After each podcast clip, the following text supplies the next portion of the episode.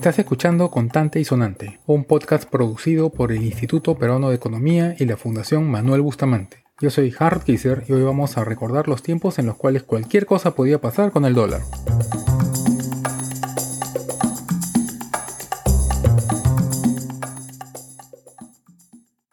Hoy en día el tipo de cambio puede resultar ser una preocupación constante para muchas personas, pero no es el escándalo que fue en los años 80. En general, llama la atención cuando sube mucho, lo que hace que cueste más soles comprar la misma cantidad de dólares. Esto perjudica a los peruanos que importamos cosas o que consumimos cosas importadas, las cuales van a ser relativamente más caras. No obstante, esto beneficia a los exportadores que siguen vendiendo las cosas al mismo precio que antes en el exterior, en dólares y que luego transforman esos dólares a soles para poderlos meter al país. Entonces, como el tipo de cambio está un poco más alto, eso quiere decir que van a poder transformar esos dólares en un poco menos soles de los que obtenían antes. En ese sentido, ¿qué nos conviene?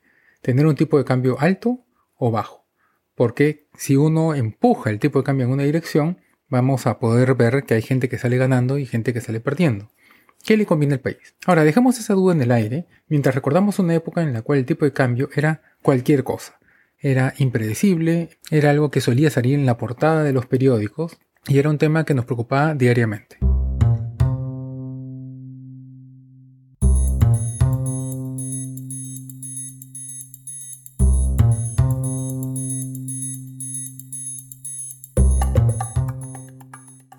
Una de las mayores eh, locuras de su gobierno fue el tema cambiario. Había pues creo que infinidad de, tipos cambiarios. José Onaire, escritor y editor literario. Tenía amigos que se iban a estudiar al extranjero y sus padres pues hacían malabares para conseguir dólares baratos que, que les saliera a cuenta y era pues un, magnífico negocio, ¿no? Eh, el famoso dólar MOOC que, bueno, pues no, no, correspondía a la realidad, ¿no? Estaba muy, pero muy por debajo de los... Eh, de los precios eh, que uno encontraba en la calle, ¿no? En Ocoña. Tengo un amigo escritor que por esos años sobrevivió siendo cambista en Ocoña. En realidad, eh, manejar dólares en esa época era, era, buen negocio, si uno, uno, tenía un pequeño capital, pero también tenía sus riesgos. Bueno, al final, recuerdo, hacia el año 90, ¿no? Eh, en un recital de poesía organizado en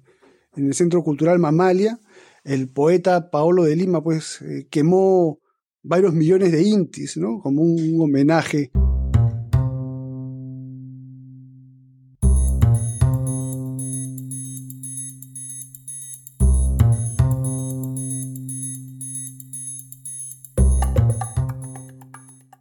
Una cosa que tenemos que tener en cuenta es que nosotros como país no producimos dólares. Eh, el único país que, entre comillas, produce o emite dólares es Estados Unidos, porque es, su moneda y lo hace a través de la Reserva Federal, que es su banco central. Fernando Ruiz, CFO de Cambista. Entonces, la cantidad de dólares que nosotros tenemos dando vueltas en el mercado es consecuencia directa de entrada y salida de dólares del extranjero. Y esto se da a partir principalmente de dos fuentes. Flujo comercial, que es yo a una exportación al extranjero y recibo un pago en dólares, o a una importación del extranjero y a mi proveedor le tengo que pagar en dólares, con lo cual tengo que yo coger mis soles, cambiarlos a dólares y mandárselos a alguien fuera del país. Y la segunda fuente es a través de flujos de inversión, en la cual hay inversionistas que están buscando dónde invertir su dinero y ven en el Perú una alternativa interesante para lo que están esperando recibir, traen sus dólares, los meten al país y cuando ven que ya no es tan atractivo para ellos, se los llevan no es solamente que el tipo de cambio se mueva de un día a otro, sino que incluso dentro del mismo día fluctúa.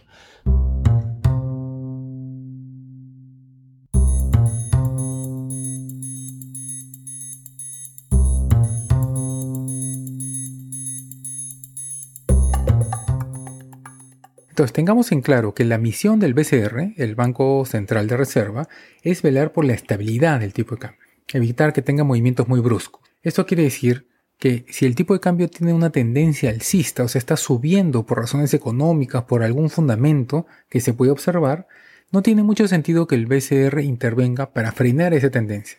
Esa no es su misión. Su misión es hacer que ese incremento sea un incremento bonito y sin saltos, sin subidas y bajadas rápidas. Porque después de todo, el Perú es un país altamente dolarizado.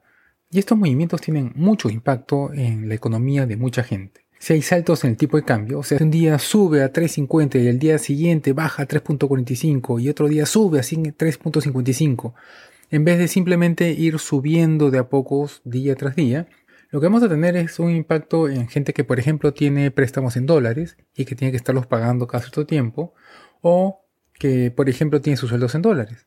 Entonces, si el tipo de cambio está constantemente subiendo y bajando, subiendo y bajando, y yo sé que a fin de mes me van a pagar en dólares, yo voy a estar bien angustiado porque no voy a saber efectivamente cuántas cosas voy a poder comprar con ese sueldo que tengo en dólares. Y si tengo muchas responsabilidades, como por ejemplo pagar el colegio de mis hijos o la electricidad de la casa, o el internet o el celular y tengo una serie de gastos que ya tengo programado cada mes, estos saltos en los dólares me van a tener muy preocupado y van a generar unos cambios en mis hábitos de consumo. Además piensen que mucha gente en el Perú tiene préstamos en dólares.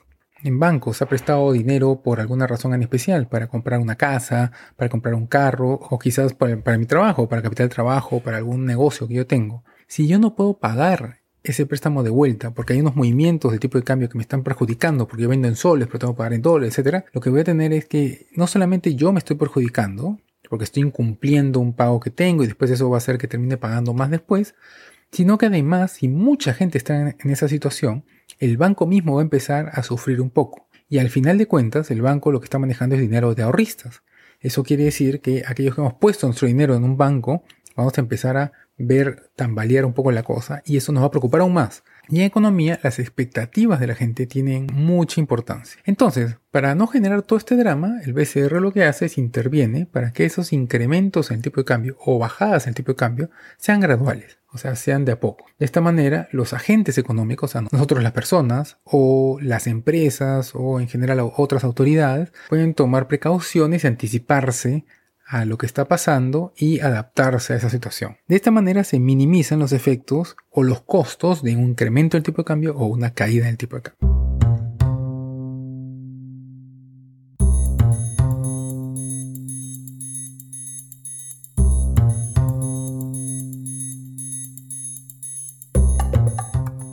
El Banco Central durante las épocas buenas de bonanza acumula reservas internacionales y durante las épocas de, de crisis las desacumula o las vende. Marco Ortiz, profesor de la Universidad del Pacífico. Notemos qué pasaría si el Banco Central no haría esto. Si en los periodos de épocas buenas, en que el tipo de cambio comienza a caer, el Banco Central no saliera a comprar dólares. Notarán que en estos casos el tipo de cambio caería aún más, ¿no? gatillando una mayor sustitución ¿no? en términos de consumo por bienes extranjeros.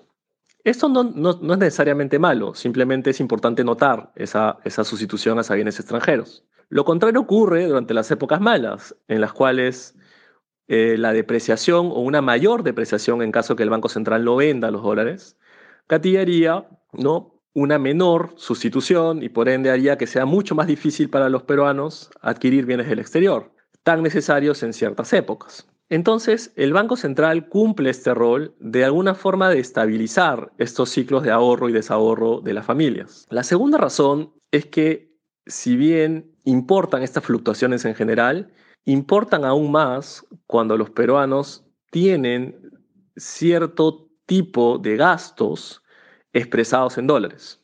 Pues ahí el tema es mucho más complicado, porque en las épocas de bonanza en que el tipo de cambio cae, pues uno tiene que pagar menos cuota o menos pensión o, o, menos alquiler, pero en las épocas malas uno tiene que pagar ahora más.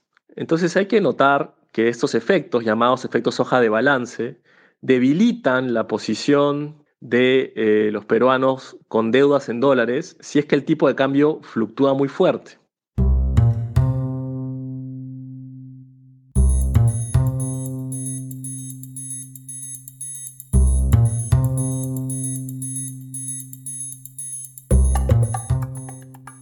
Que tenemos que tener en cuenta es que la crisis actual que tenemos no es de origen económico, es algo que ha pasado que está afectando a la economía. Y este fenómeno en particular, la pandemia, el COVID-19, es algo que tiene un efecto que no sabemos cuándo va a acabar, porque no sabemos cuándo va a venir la vacuna, no sabemos cuánto nos vamos a demorar en reactivar la economía, etc. Hay mucha incertidumbre con respecto a cuál va a ser nuestra situación en los próximos meses. Además, nosotros tenemos un problema muy grave porque sabemos que somos un país que exportamos un montón y que nuestra economía en buena medida está sobre la base de eso. Esto nos ha generado muchos beneficios y nos ha ayudado mucho a crecer cuando los precios de los productos que nosotros vendíamos estaban altos y cuando había mucha demanda. Actualmente nosotros lo que tenemos es que muchos de los socios comerciales que tenemos, muchos de los países a los cuales nosotros les vendemos productos, están también bastante golpeados. Eso quiere decir que están comprando menos de las cosas que nosotros les vendíamos. Esto quiere decir que están entrando menos dólares a la economía, pero que no se sabe cuándo esto se va a recuperar. Y cuando hay menos dólares entrando a una economía, eso quiere decir que los dólares son un poquito más escasos. Y un producto que es más escaso es más caro eso empuja un poco el tipo de cambio también hacia arriba. Además tenemos inversionistas internacionales que están invirtiendo menos, pero no solo eso, sino que también están retirando el dinero. Entonces al Perú también está entrando menos dinero por eso, pero aparte se están yendo dólares también. Eso a su vez también empuja a una menor disponibilidad del dólar, lo cual a su vez hace que el tipo de cambio también suba un poquito. En conclusión, el dólar es más escaso, lo que hace que el tipo de cambio suba. Esa es una razón concreta, fundamental. Entonces, el BCR no puede luchar contra eso. No tiene mucho sentido. No le podemos pedir al BCR que intervenga para que tire el tipo de cambios abajo, porque esa no es su misión. Lo que el BCR hace es intervenir para que el tipo de cambio, si está subiendo, suba gradualmente de a poquito, de tal manera que se pueda predecir más o menos hacia dónde vamos.